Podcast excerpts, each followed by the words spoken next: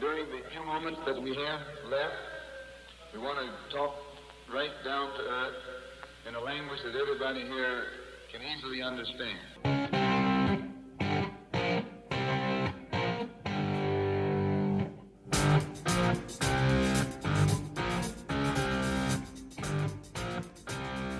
Por fin, por fin, por fin han vuelto las grandes ligas, cuando menos algunas de ellas, en las que a pesar de que han pasado un par de meses, pocas cosas han cambiado. Bayern Múnich goleó en Alemania, Dortmund ganó de manera apretada, eso sí, Paris Saint-Germain con doblete de un acrobático argentino goleó al Clermont, mientras que en la Premier el Manchester United comienza un nuevo ciclo con derrota, a diferencia de su vecino incómodo que ganó en el Olímpico de Londres, del triunfo del Chelsea en el Frank Lampard Derby, el empate de Liverpool, el regreso del Scouting y mucho más hablaremos en este primer episodio de la segunda temporada de Fútbol Vertical.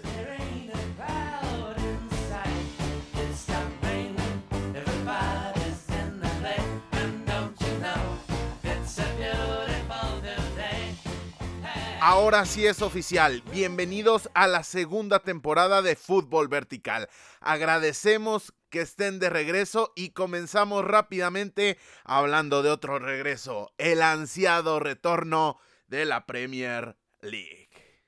Todo arrancó el viernes a la noche de Inglaterra con el derby de Londres entre el Crystal Palace y el Arsenal, quien se llevó el triunfo 2 por 0 de casa del Palace. Los anotadores del encuentro fueron Gabriel Martinelli al minuto 20 el primer gol de esta temporada y Margueji quien anotó en propia puerta a 5 minutos del final del encuentro.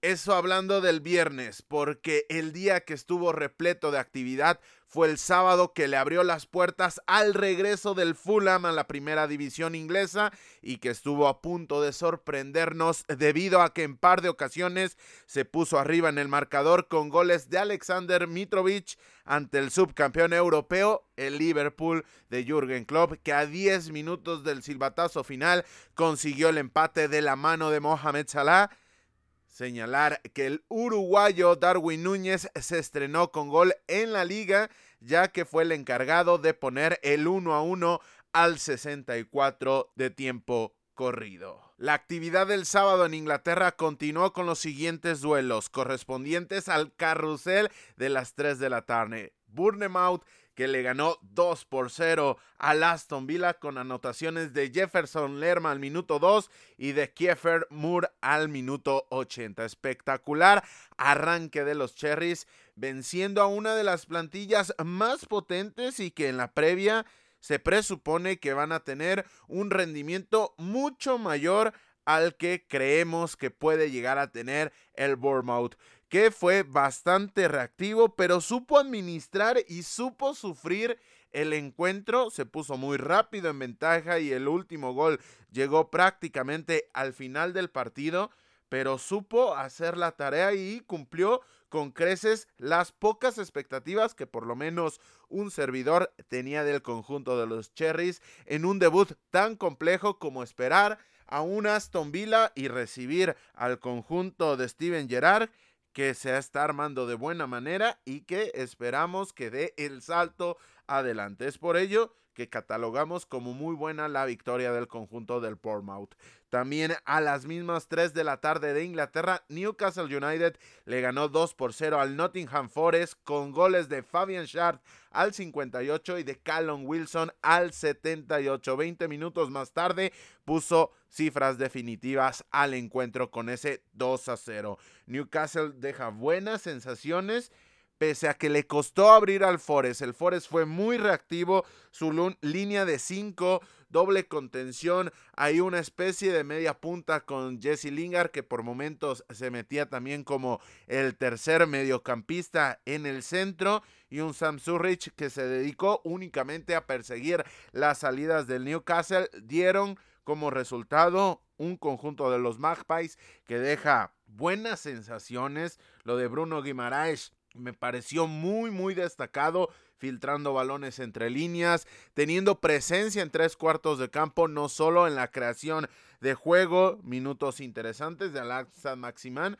pero quien me parece que está dando un salto de calidad con la modificación de la zona en la cual parte tácticamente es lo de Joelinton. El jugador brasileño está dejando buenas, buenas impresiones a raíz de esa modificación de Eddie Howe de dejar de ser un jugador de ofensiva y comenzar a ser un jugador de creación con una llegada de segunda línea bastante interesante. El conjunto del Forest le va a costar porque fue demasiado, demasiado reactivo. La salida de Jack Spence le puede pesar al conjunto de Steve Cooper y esto se demarca en las nulas posibilidades claras que generaron en ofensiva. El tercer duelo en este carrusel que analizamos, Leeds que le ganó al Wolverhampton dos goles por uno, con anotaciones de Rodrigo al minuto 24 y una anotación en propia puerta de Ryan Al-Nuri que fue creada por Patrick Vanford y fue definida por Brendan Aronson. Un Leeds United muy dinámico que vino de atrás. Buen partido de Patrick Vanford. Esto me parece importante. Asiste en el segundo gol a Brendan Aronson para que finalmente llegue el desvío de Aignuri pero lo que me parece muy crucial es que las carencias de este Leeds United la temporada anterior vinieron en base a la carencia de Patrick Bamford entre otros jugadores y el haber recuperado a Bamford, pero haber añadido a jugadores como Tyler Adams, que me parece que cerró también una buena actuación, también el mismo Marroca, ni qué decir cuando por fin debute Luis Sinesterra, que está ausente por lesión, se antoja interesante este Leeds United, que venció al Wolverhampton, que en gran medida se explica esta derrota con las ausencias con las cuales no pudo contar en este partido, no supo mantener la ventaja, se puso arriba en el marcador con gol de Daniel Podense al minuto 6 y no supo administrar esa ventaja de cara a los minutos venideros, le terminaron dando la vuelta y al final en el tramo final del partido con la salida de Genji Chan, poco, poco y nulo el peligro que generó el conjunto de Bruno Lage. Finalmente, el Tottenham le ganó 4 por 1 al Southampton con anotaciones de Ryan Seseñón al 21, al 31 de Eric Dyer, un autogol al 61 de Mohamed Salusi y gol al 63 de Dejan Kulusevski. Tottenham remonta al Southampton rápidamente se había puesto arriba en el marcador el cuadro de los Saints con anotación de quién más, de James Ward-Prowse pero el conjunto de Antonio Conte terminó remontando, terminó solventando esa desventaja y cerrando el 4 por 1 que fue el resultado más abultado de la jornada. Finalizó la actividad del sábado el triunfo 1 por 0 del Chelsea sobre el Everton de Frank Lampard. El único anotador del partido fue Jorginho, quien consiguió hacerse presente en el marcador desde el punto penal en tiempo añadido del primer lapso. Ya para la segunda parte, el duelo arrojó muy pocas emociones, con lo que la victoria de los Blues se concretó en esta jornada 1 de la Premier League.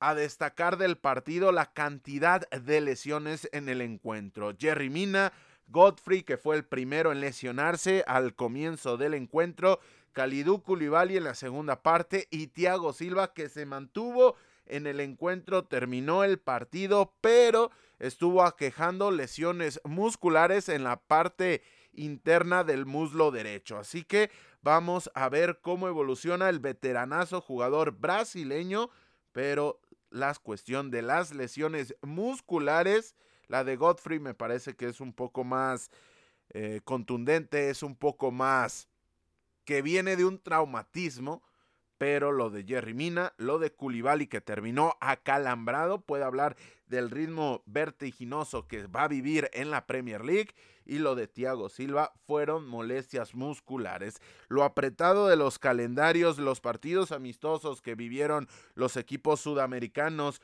la actividad de la Nation League para ciertos jugadores puede llegar a tener bastante complejidad de cara a una evolución progresiva de la temporada y a esto le añadimos la opinión de muchos expertos de la preparación física que explica que muchos jugadores van a buscar llegar a punto en estos tres meses para meterse al mundial. Es por ello que están adelantando procesos y más allá de una preparación física óptima o por lo menos regular a lo que se vive año con año después de verano, están potencializando sus capacidades para llegar al 100% en el mes de septiembre, en el mes de octubre y así meterse al mundial. Este tipo de modificaciones se puede tomar como partes poco notorias en el, en el juego, pero la realidad que su impacto puede llegar a ser muy, muy importante. Siguiente punto, la inoperancia ofensiva del Chelsea. Poca inventiva, sin cambio de ritmo y muy, muy predecible. ¿Por qué? Porque llegabas a tres cuartos de campo y lo que se buscaba era una circulación. Nadie rompía el espacio, a los pocos espacios que dejaba el Everton de Frank Lampard, eso sí, pero nula aparición de centros, nula aparición de asociaciones interesantes en esa zona del campo, tampoco jugadas a balón parado que nos dieran a pensar que tenía un guion de partido bastante, bastante sustentado el Chelsea. Y esto se interpreta por uno de los siguientes puntos. Gran molestia a lo largo de todo el partido de Thomas Tuchel. Se nota incómodo el ex campeón de Europa, actual campeón de clubes del mundo. Se nota muy incómodo Thomas Tuchel.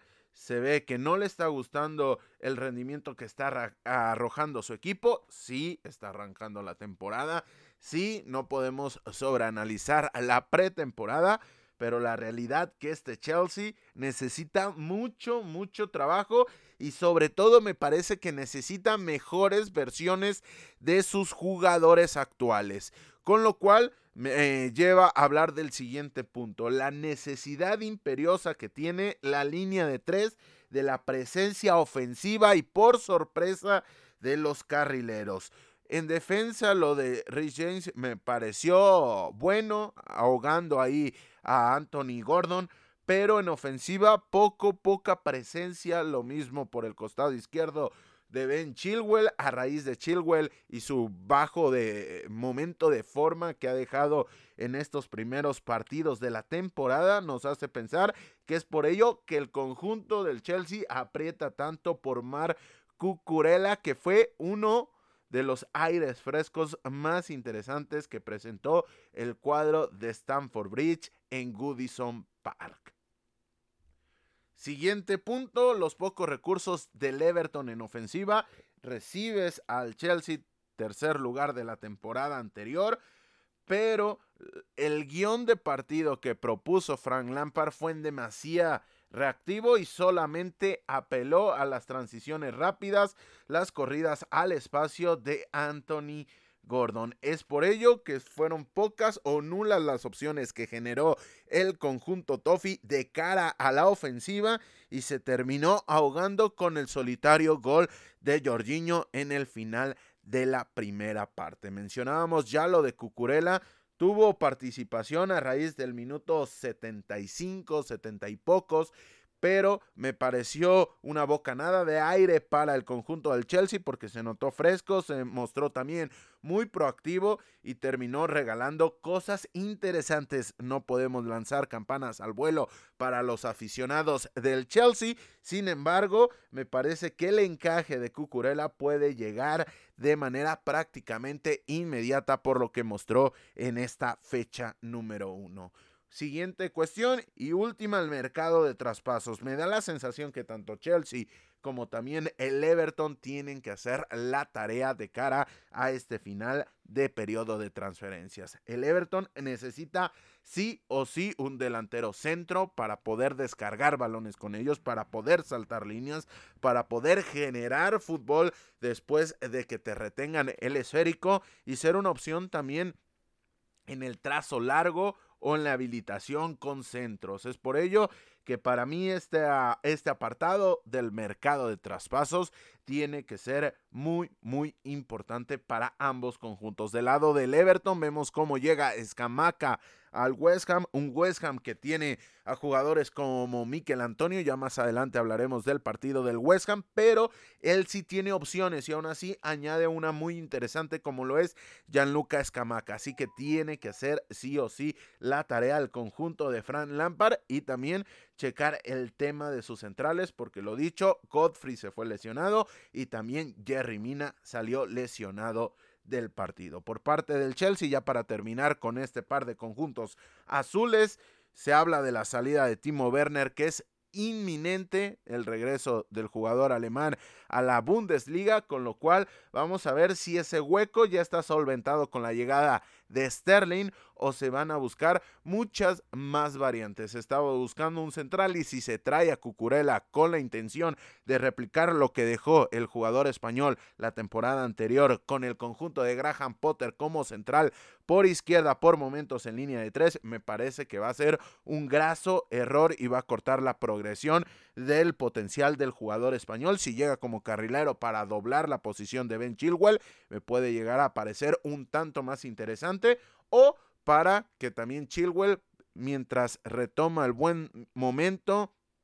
termine habilitándose como stopper. No me parece una gran solución, pero tampoco me parece tan lamentable como si esperas que Cucurella sea central por izquierda. Es por ello que si lo vas a considerar como carrilero, necesitas reforzar ese apartado por izquierda, recuperar el hueco que deja Antonio Rudiger con su partida hacia el conjunto del Real Madrid y ver qué vas a hacer en ofensiva. ¿Vas a traer o no una verdadera referencia ofensiva o te vas a quedar con Michi Batshuayi, pero sobre todo con Armando Broya, que por cierto dejó un par de esbozos interesantes en el partido contra el Everton. La definición del proyecto me parece crucial para el Chelsea y que no lleguen o falten refuerzos por una carencia de dirección del proyecto deportivo del conjunto de Thomas Tuchel.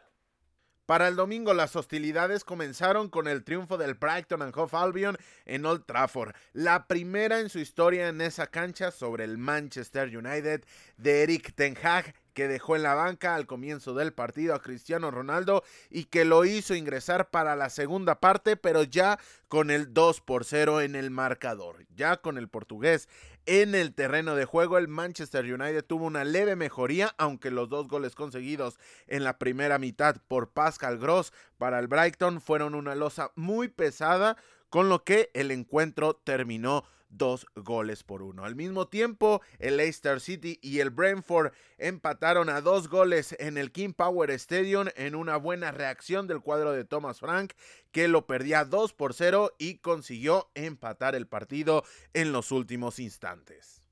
Por último, la fecha 1 de la Premier League cerró en el London Stadium, casa del West Ham United, con el triunfo del Manchester City sobre los Hammers, dos goles por cero. Debut de Erling Brown Holland en Inglaterra, primer doblete del noruego que dejó buenas impresiones en su presentación liguera en un partido en el cual ambos conjuntos denotaban las fechas del calendario en las cuales estaba llevando a cabo el partido. Y me explico, rigidez física, pero también falta de cocción táctica que hablaba que ambos conjuntos van en crecimiento, que ambos conjuntos están comenzando la temporada.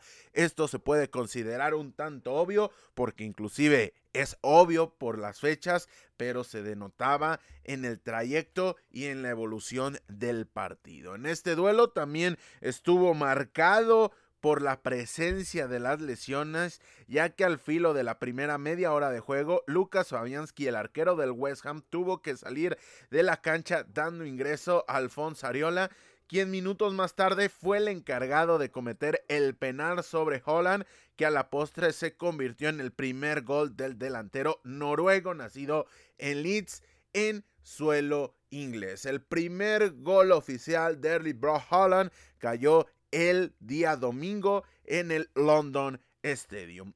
Ya para la segunda parte, el ritmo del partido fue en aumento y cuando parecía que el West Ham reaccionaba, el Manchester City consiguió otorgarle el escenario de jugada que Holland necesitaba y que tanto le beneficia al jugador noruego para que éste convirtiera un gol fiel a su estilo con una corrida al espacio después de una habilitación de su compañero para definir de buena manera ante la salida del ex arquero del Paris Saint-Germain. A partir de ese momento el Manchester City administró los tiempos de partido, sellando así la victoria en la presentación del campeón inglés.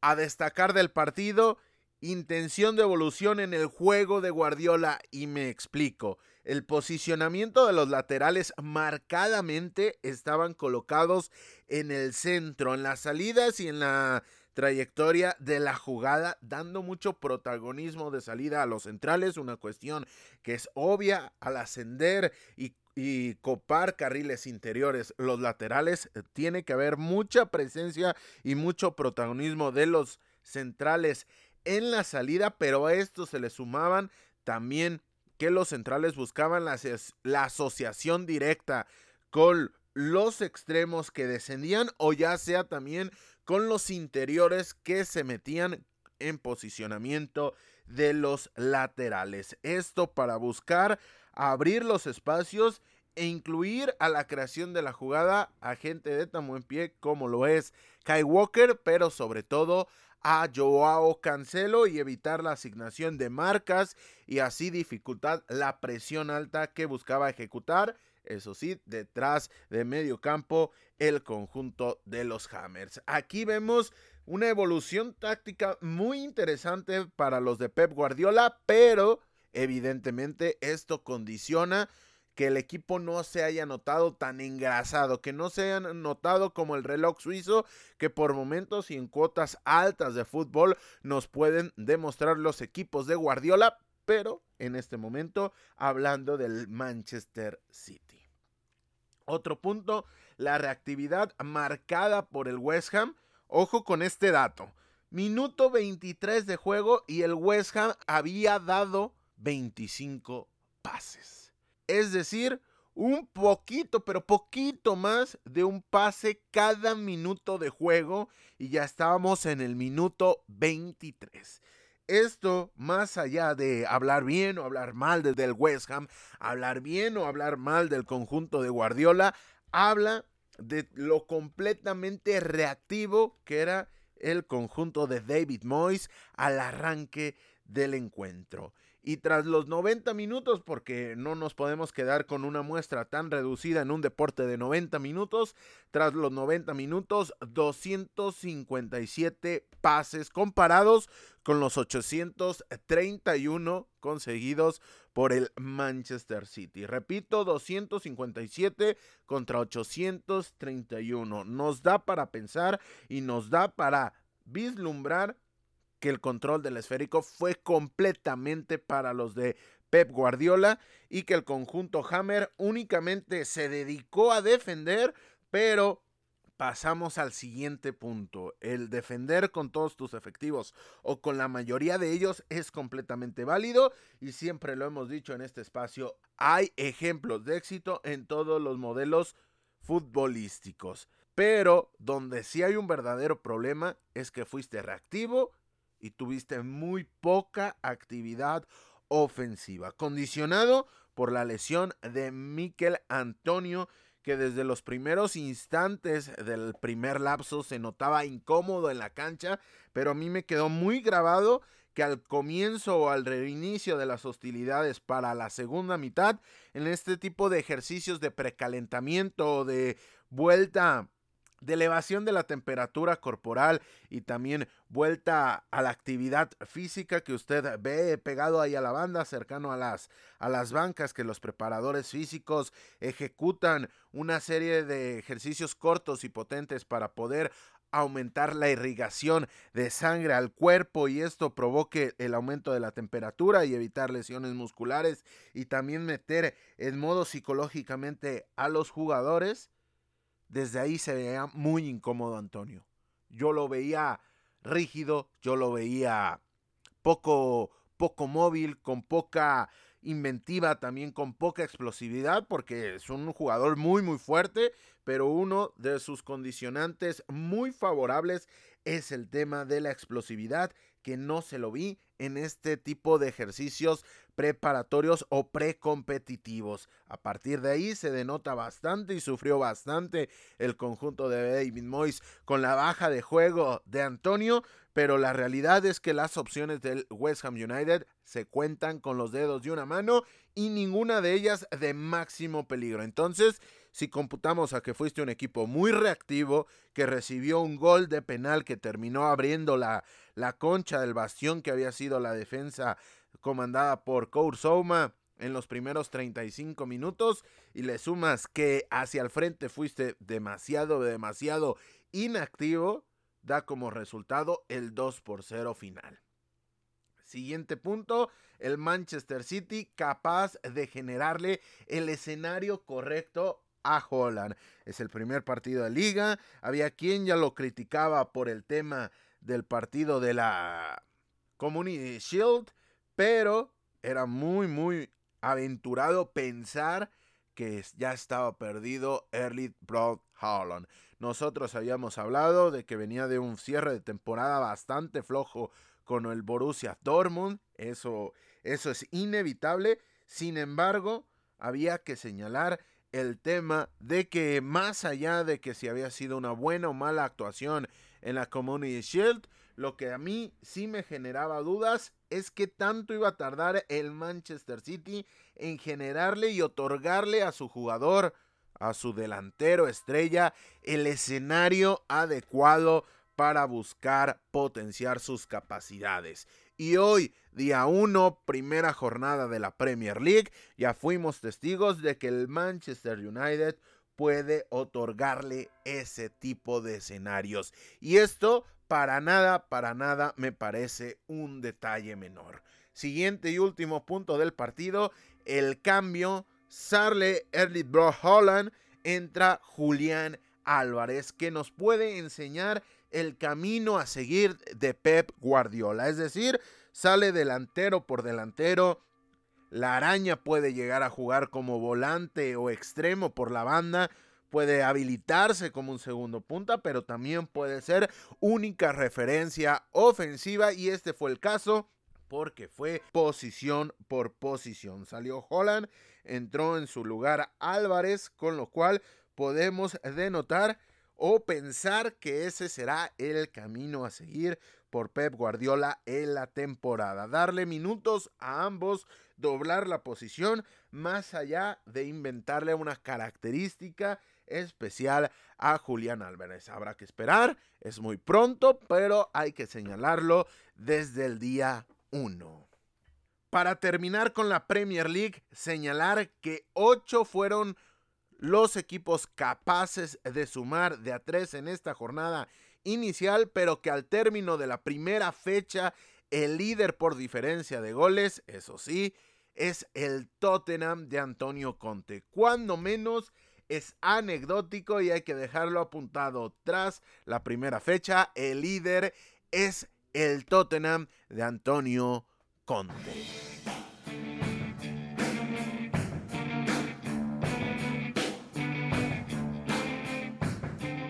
Hacemos un cambio de juego y nos vamos directamente a la Bundesliga que también ha vuelto para su temporada 2022-2023 y que arrancó el pasado viernes con el triunfo apabullante del campeón Bayern Múnich 6 por 1 ante el campeón de la Europa League, el Eintracht de Frankfurt. Los goles del Bayern fueron obra de Joshua Kimmich, Benjamin Pavard, Sadio Mané, Serge Gnabry y un doblete de Jamal Musiala. Por parte del cuadro local descontó Randall Colomuadin. Evidentemente, esto apenas comienza, pero es llamativo lo poderosas que están siendo las primeras mitades del Bayern, dado que la semana anterior en la Supercopa de Alemania al descanso lo ganaba 3 por 0 y este viernes en la primera fecha de la Bundesliga llegaron 5 por 0 a favor tras 45 minutos disputados. La jornada continuó el día sábado en donde se dieron los siguientes resultados. El Bochum perdió 2 a 1 frente al Mainz. El Augsburg cayó goleado en casa frente al Freiburg 4 goles por 0.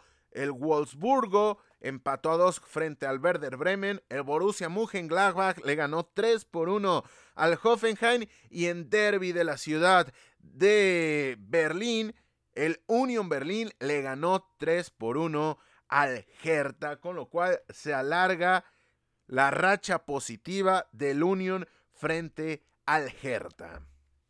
Esto en actividad del carrusel sabatino, pero el duelo que dio cerrojazo a la actividad del sábado fue el Borussia Dortmund 1, Bayer Leverkusen 0. El único anotador del encuentro fue el alemán Marco Reus después de una serie de rebotes en la línea de gol en los primeros instantes del partido. Por cierto, lo que fue muy llamativo fue el tridente de ataque escogido por Edin Terzic, ya que seleccionó a Karina de Yemi, Malen y Yusofa Mukuoko. Ataque auténticamente de futuro. Lamentablemente, Adeyemi tuvo que salir de cambio al minuto 23, pero ahí está la jovencísima ofensiva del cuadro de Dortmund. Finalizaron la jornada el domingo el empate a uno entre el Stuttgart y el RB Leipzig, señalando que en la segunda parte Florian Müller dejó un atajadón para que su equipo consiguiese al menos una unidad. Y el triunfo del Colonia 3 a 1 ante el Schalke 04, que a pesar de de perder dejó buenas sensaciones en la cancha, además de un tremendo gol de Rodrigo Salazar que fue invalidado en la primera parte, mismo que pudo haber puesto en ventaja parcial en el comienzo del partido para el recién ascendido. En cuestión numérica no queremos enrollarnos mucho, pero lo que sí queremos señalar es que hay un séptimo empate con tres unidades entre el Dortmund, Mainz, Union Berlin, Mönchengladbach, Colonia, Freiburg y Bayern Múnich, siendo este último el primer lugar por diferencia de goles.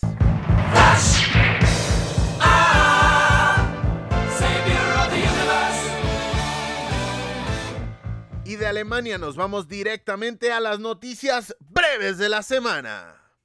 En Francia, el Paris Saint-Germain no tuvo piedad del Clermont Foot y lo derrotó a domicilio 5 goles por 0. Los anotadores del encuentro fueron Neymar, Hakimi, Marquinhos y un doblete de Lionel Messi, además de que contribuyó el argentino con una asistencia. En otros resultados, el Lyon venció 2 por 1 al Ajaccio el Mónaco le ganó al Strasbourg dos goles por uno y el Marsella derrotó 4 por 1 al Stade de Reims con doblete de Luis Suárez. En Portugal, Benfica inauguró la temporada en la Primera Liga con triunfo 4 por 0 sobre el Arauca, mientras que el Porto también goleó en este caso 5 a 1 al Marítimo. Por su parte, en un trepidante duelo, Sporting Club de Portugal y el Sporting Braga empataron a tres goles en la tarde del domingo. En la Eredivisie de Países Bajos, el campeón Ajax venció 3 a 2 al Fortuna Citar. El PSV le ganó 4-1 al Emen y el Feyenoord derrotó 5 a 2 al Vitesse. Finalmente en Escocia, tanto Celtic como Rangers ganaron sus partidos. El primero de ellos 3 a 1 al Rose County, mientras que el subcampeón de la Europa League lo hizo al vencer al Kilmarnock 2 por 0 en actividad de la segunda jornada de la Premiership escocesa. Curioso que tras solo dos jornadas, solamente Celtic y Rangers lleven pleno de victorias. Ahora dejamos atrás las noticias breves de la semana porque ha llegado el momento del regreso esperado del scouting vertical.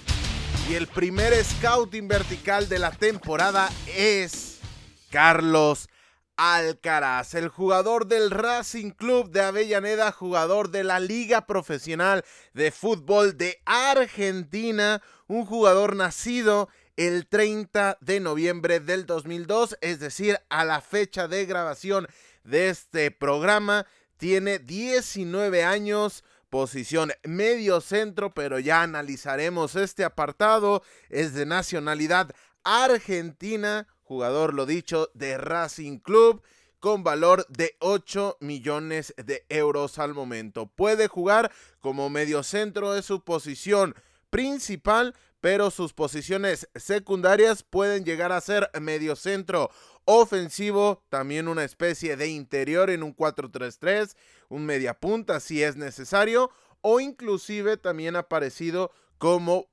volante extremo por derecha. Datos del jugador, Carlos Jonas Alcaraz, nacido el 30 de noviembre del 2002 en La Plata, Argentina, edad de 19 años, 1.76. Medio campo es la zona de la cancha en la cual participa mucho más y tiene contrato hasta el 2026 ascendió del equipo B de Racing en el 2020 y recientemente ha sumado muchos, muchos años a su contrato. En su carrera ha disputado 68 partidos, 10 goles, todos de ellos con Racing Club, los 10 goles también los 68 partidos. Y en este campeonato de Argentina ha jugado 6 partidos, presentó una lesión hace un par de meses,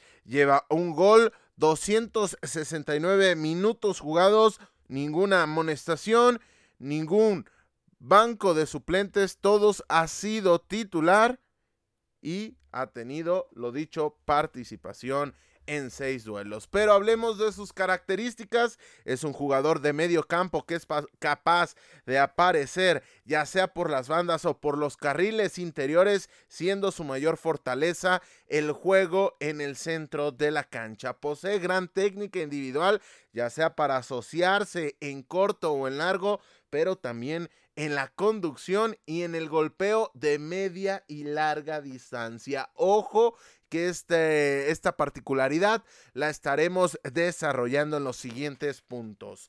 Capacidad de acarrear el balón y comerse metros eh, con la conducción rompiendo las líneas de presión del rival.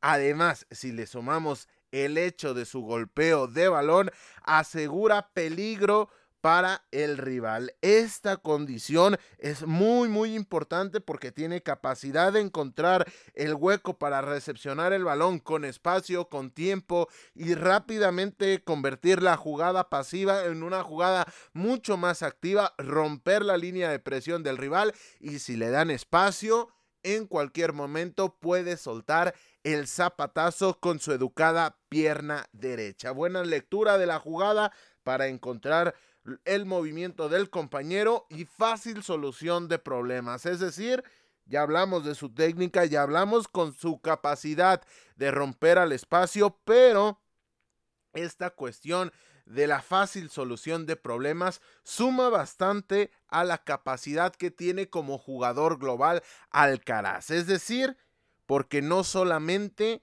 tiene estos aspectos técnicos y es un jugador que se limita a ser yoyista, es decir, un jugador que solamente juega para sí mismo. No, el caso de Alcaraz sabe encontrar fácil solución a los problemas, ya sea asociarse en corto, ya sea dar una media vuelta, ya sea romper al espacio, ya sea cambiar de frente, jugar en largo, asociarse en zonas interesantes de juego. Así que lo dicho y lo comentado, es un jugador muy dúctil que tiene el gran valor y la gran cualidad de saber asociarse y sobre todo solucionar problemas de una manera sencilla y efectiva. Y créame que estas palabras son simples, pero son muy, muy cotizadas en el medio del fútbol. Además, tiene llegada de segunda línea, velocidad para aparecer por sorpresa,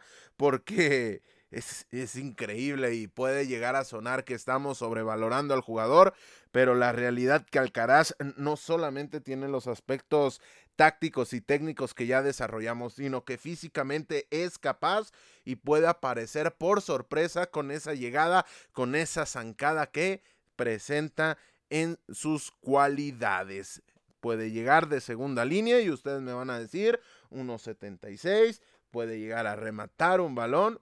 Pues no, porque además una de sus características principales es que tiene remate de cabeza y ya tiene goles, ¿eh? No solamente tiene intentos, ya tiene goles, ya sea a balón parado, en tiro de esquina, tiro libre, ojo, no tantos tiros libres, ya me entenderán por qué, sino también en táctica dinámica con esa aparición por sorpresa a la espalda de los rivales. Personalidad para cobrar penales. Estamos hablando de un jugador del 2002. Hemos hablado aquí jugadores mucho más jóvenes, pero también es de señalarse que ya tenga la personalidad para cobrar penales en momentos de apremio, en un partido amistoso, en un partido de pretemporada, en un partido intrascendente, cualquiera puede llegar a tener el valor de tomar el, el esférico y rematar a portería desde los 11 pasos. Aquí hay algo de polémica, mis amigos argentinos dicen que son 12. Yo fui educado con la versión de que son 11, así que déjenos sus comentarios y cuál ha sido el adoctrinamiento que ha tenido desde, desde joven. Para usted son 11, para usted son 12. Déjenoslo ahí en comentarios. Por cierto, ahí dejamos la polémica, pero la personalidad de cobrar penales en momentos de apremio, en momentos importantes y convertirlos, porque no solamente aquí vamos a destacar la valentía per se, la valentía como aspecto fuera del juego, sino también tener la capacidad y el temple suficiente para convertir la anotación. Prueba de ello, ya tuvo que enfrentar al portero de Boca Juniors en una ronda eliminatoria. Boca Juniors. No estamos hablando de absolutamente nada menor, estamos hablando de uno de los equipos más importantes de la Argentina y Carlos Alcaraz tiene los tamaños a sus 19 años de tomar el esférico y enfrentarse ante esa gran cita. Por último, y dentro de sus características, golpeo de tiro libre sobresaliente. Todas las cuestiones que hemos hablado son importantes, son cruciales, inclusive en el cómputo global de aspectos futbolísticos pueden llegar a ser muy, muy trascendentes, pero para el ojo aficionado, para el ojo que quiere disfrutar de la plástica de un golpeo de tiro libre espectacular, tenemos a Carlos Alcaraz que ya tiene goles en primera división por esta vía. El golpeo de tiro libre de Alcaraz es sobresaliente. Aprovecha bastante el primer poste, hace la comba por fuera de la barrera y termina termina sumando anotaciones. Además de que ya está generando una posibilidad a rematar por encima de la barrera para buscar tener las dos opciones y hacer dudar al portero rival. Lo dicho, en características, estamos hablando de un jugador que con el esférico es completísimo en todas las fases del juego. Apuntes rápidos es dirigido por Fernando Gago para que más o menos tengamos noción de quién está llevando la carrera de manera directa de Carlos Alcaraz. Es Fernando Gago, el técnico de Racing Club. Debutó en marzo del 2020, es decir, hace poco más de dos años. Debutó con 17 años, debutó muy joven y ha presentado una evolución que me parece crucial para que alcance su mayor tope de carrera. Siguiente apunte, tiene una cláusula de recesión de 25 millones de dólares y un contrato hasta diciembre del 2026. Está blindado, es un gran talento, ya hay opciones, ya hay gente y equipos que ha preguntado por Alcaraz, pero de momento la cláusula de recesión es de 25 millones de euros y su contrato es hasta el 2026 para que quien lo quiera buscar necesita, necesita romper la alcancía. Y ha sonado para equipos de la trascendencia europea como es el campeón de la Serie A, el Milan, y también el Porto, campeón de la Primera Liga. Último apunte, jugó contra Barraca Central este pasado sábado, disputó 64 minutos y el resultado terminó 0 a 0 en cancha de Barracas. Este fue Carlos Jonas Alcaraz, el primer scouting vertical de la segunda temporada.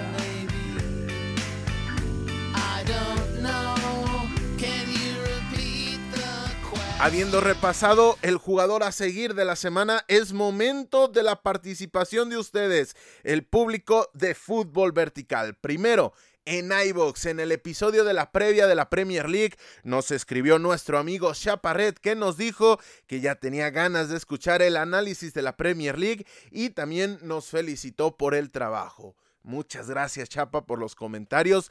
Qué bueno tenerte de vuelta para esta nueva temporada. Por cierto, así como ya regresó Fútbol Vertical, ya ha regresado nuestro podcast hermano Fútbol Fever, que ya tiene nueva casa, así que se, para que se pasen y se suscriban en el nuevo canal para que no se pierdan del gran contenido que los muchachos de Fútbol Fever siempre están generando. Finalmente por Instagram nos escribió Jan-Pierre.13 que nos felicitó por las previas de la Bundesliga y de la liga debido al trabajo previo que debieron suponer. Muchas gracias, Jean-Pierre, te agradecemos los comentarios. La verdad que sí ha sido una ardua preparación, pero con comentarios como el que tú nos dejas, vale la pena el trabajo.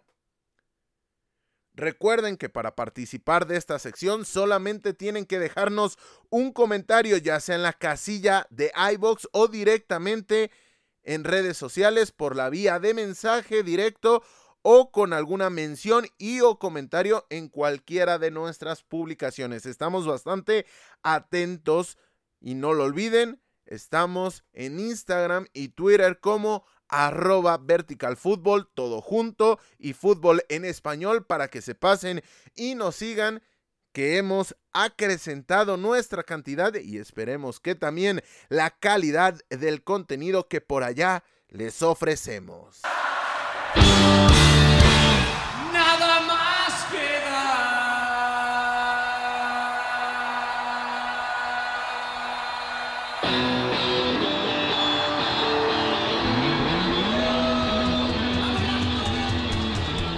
Con esto llegamos al final del primer episodio de la segunda temporada de Fútbol Vertical. Bienvenidos al segundo rollo de este proyecto. Si es la primera vez que nos escuchas, te invitamos a que nos sigas en redes sociales y te suscribas en la plataforma que nos escuches, ya sea en Spotify, Amazon Music, iBox, Google Podcast o Apple Podcast. Recuerda, suscríbete para que te enteres de cuando estrenamos nuevo episodio. Sin más por el momento y a nombre de todos los que hacemos posible la realización de este podcast, yo soy Carlos Alberto Valdés. Nos escuchamos el próximo jueves con la previa de la Serie A, pero mientras tanto, no olviden disfrutar del balón porque el fútbol cada vez es más vertical.